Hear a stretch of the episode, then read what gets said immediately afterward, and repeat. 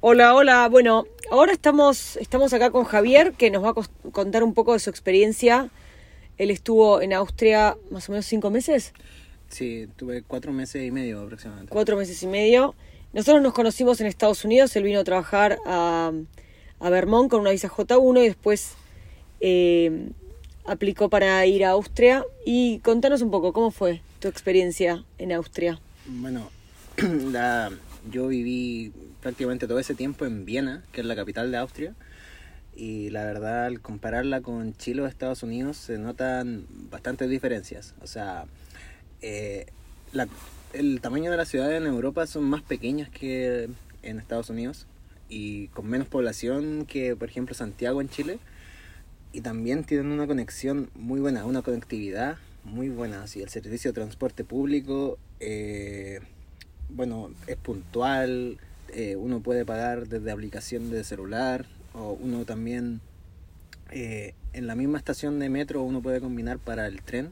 Por ejemplo, que y en el tren yo puedo ir desde hasta Budapest, hasta Múnich, hasta, bueno, lugares ¿Es, el, es el, el rápido? ¿Que le llaman el rápido? También eh, está el está el tren rápido, pero no es eh, como tren bala, sino que Ah. es 160 kilómetros por hora más o menos el promedio, que sigue siendo rápido. Increíble.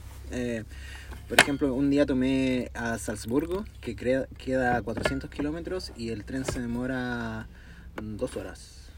Dos horas. Dos horas, Espectacular. 400 kilómetros es, es bastante rápido.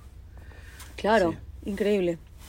Bueno, eh, en, en- en eso, ah, eso quita la necesidad de tener un auto en, en Viena por lo menos. Cosa que en Estados Unidos, básicamente, el transporte público, público es nulo y para ir de, lado, de un lado a otro tenés que tener un, un auto propio. Y incluso eh, uno puede comprar un ticket anual en Viena que cuesta 365 euros si no me equivoco, que sería un euro al día por andar todas las veces que uno quiera, durante un año. En esos trenes. Eh, o no, en no, todos los trenes. eh, no en los trenes, sino que en el transporte local, en el- Ah, eh, mira. dentro de Viena. Pero sigue, pero pagar un dólar. no. un, uno al día es menos que incluso que en Chile, porque en Chile ida y vueltas es como un dólar y medio. Entonces, es, ese, ese nivel de, de, De comodidad. sí, de eficiencia también que hay. ¿Y Eh, cómo es la vida en Chile? En, eh, no, en. Chile, en Viena. El día a día, ¿cómo es? Bueno, yo yo en general- yo trabajaba bastante, la verdad, aunque no es lo normal como trabajar tanto, pero me levantaba, podía ir caminando a mi trabajo, me demoraba 15 minutos caminando, pasa- pasaba por el centro del distrito donde estoy yo, porque viene a seguir en distrito. Eh, es muy tranquilo, yo podía estar... Muy seguro. Muy seguro, yo podía estar a las 12 de la noche y me sentía seguro como que nada me iba a pasar. Pasé- Mm. Caminé por el centro a esa hora y no, muy, muy tranquilo. También hay sistema de transporte de 24 horas.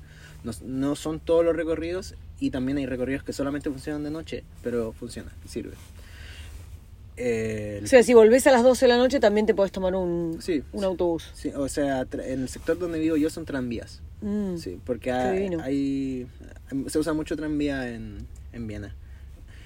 Eh, Y contales, contanos de qué trabajabas. Bueno, yo trabajaba en un restaurante de comida mexicana y... ¿Haciendo qué?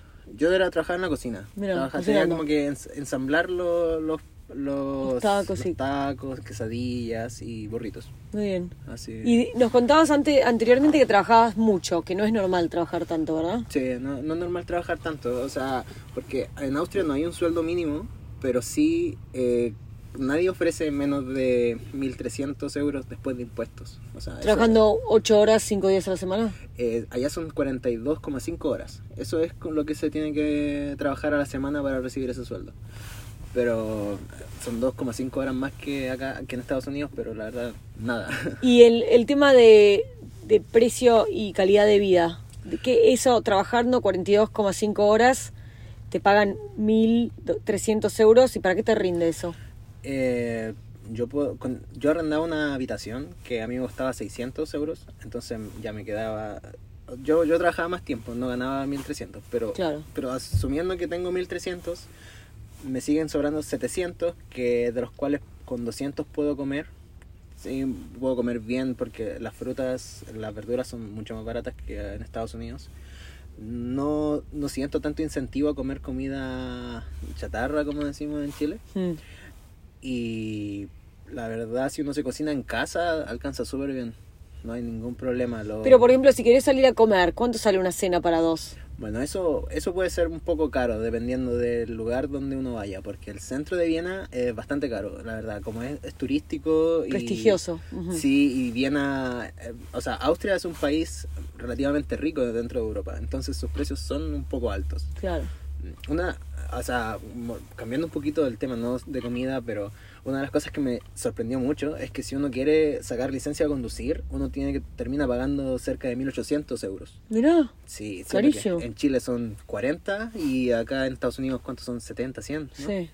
Y eso es porque uno tiene que pagarse el curso obligatorio, uno tiene que comprarse el libro que es muy caro, tiene que examinar, el doctor que lo examina, uno tiene que pagar también. Y bueno, en- entre la prueba teórica, la prueba de manejo, todo eso se hacen cerca de 1800 euros. Y si uno quiere validar la licencia, ahí es menor porque uno se ahorra ciertos pasos como el curso, pero igual siguen siendo alrededor de 800. Mm. Entonces, Increíble. eh, Eso lo veo yo como un incentivo a no conducir, ya que uno tiene la opción de... Cosa que acá en Estados Unidos, público. eh, ahora estamos en Vermont, acá en Estados Unidos es totalmente lo opuesto. Porque acá es muy barato sacar la licencia y la verdad sacar un carro es relativamente barato. Podés por 250, 350 dólares podés tener un, un auto. Si tenés un Social Security, tenés un, un buen crédito, ¿verdad? Exacto.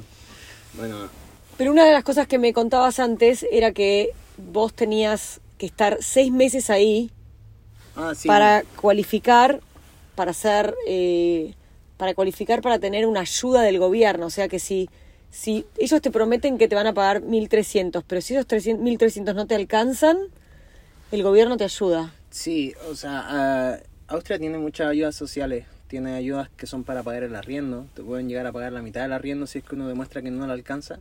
O que no lo alcanza para mantener el estilo de vida de allá. No es que uno no lo alcance eh, para sobrevivir, sino para mantener el estilo de vida. También eh, el gobierno reconoce que una persona necesita al menos 20 euros, a una, una cantidad algo así, al día para poder comer. para vivir claro Bueno, entonces eh, hay un montón de ayudas sociales. O sea, eh, de lo- cuando yo estuve buscando el dentista en Austria para las cosas básicas, que sería como tapadura o revisión, limpieza, es gratis. Y eh, eso en Europa no es normal. Aunque uno piense que sí, por ejemplo en Italia se paga un seguro igual que en Estados Unidos y en Francia uno tiene que pagar y después le devuelven. Mm.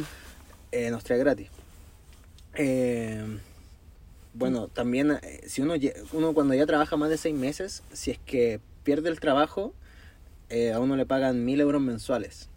O sea, eso es como... Y no es una especie de seguro, como en si Chile. vos perdés el trabajo te pagan mil dólares hasta que consigas un trabajo mil euros Sí, también hay muchas ayudas para conseguir otro trabajo también. La misma oficina del trabajo...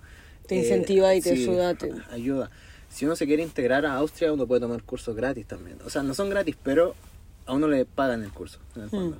Y hoy me decías que si tomás un curso y lo pasás es gratis pero si no lo pasás O sea, tenés que si, pagar si yo tomo el curso, yo tomo el curso como con un compromiso de que lo, de que lo voy a completar, de que voy a aprender. Y ahí, si es que lo completo, el Estado lo paga. Si no, eh, tengo que pagarlo yo. por ejemplo en qué tipo de curso estamos hablando No, de alemán, eh, de alemán no me acuerdo el nivel. No, la verdad no tengo el dato exacto de qué nivel era, pero eh, es, lo, que es de lo, es de lo que el Estado pide, entonces es algo que sirve. ¿no? Espectacular. Sí. Bueno, querido, muchísimas gracias. Un montón de, un montón de eh, información súper, súper interesante. Me encanta, eh, me encanta que hayas podido ir y tenés pensado volver, ¿verdad? Sí, sí, tengo permiso hasta para trabajar y vivir allá hasta eh, julio del próximo año, entonces apenas termine mi visa J1, voy- pre- pretendo volver a Austria. Buenísimo. Bueno, muchas gracias por la entrevista. Nada.